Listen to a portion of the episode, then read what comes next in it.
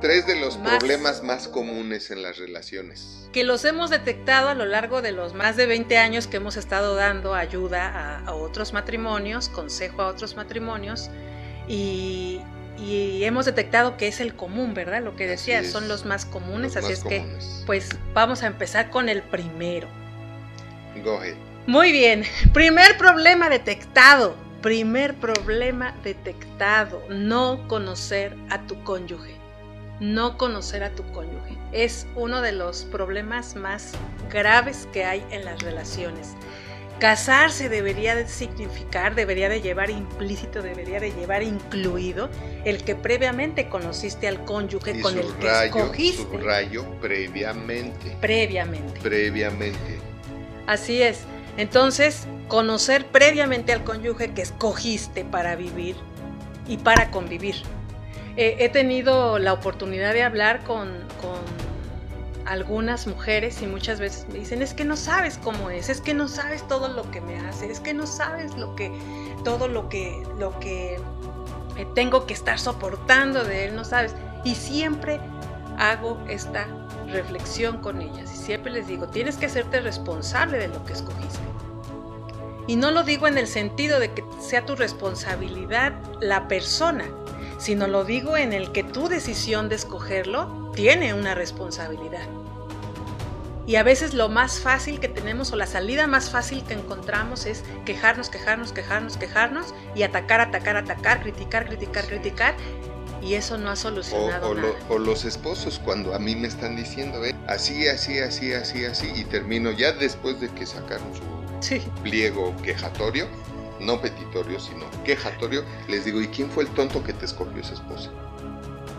¿Por qué dejaste que te la escogiera?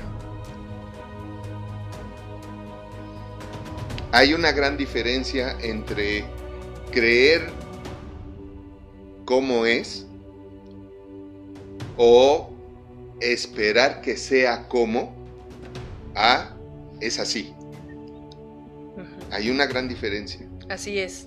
Así es. Entonces, este es el punto cuando no conocemos al cónyuge. Caemos en la frase esa común que dicen vivimos como extraños. Claro, porque solamente puede ser extraño a alguien a quien no conoces.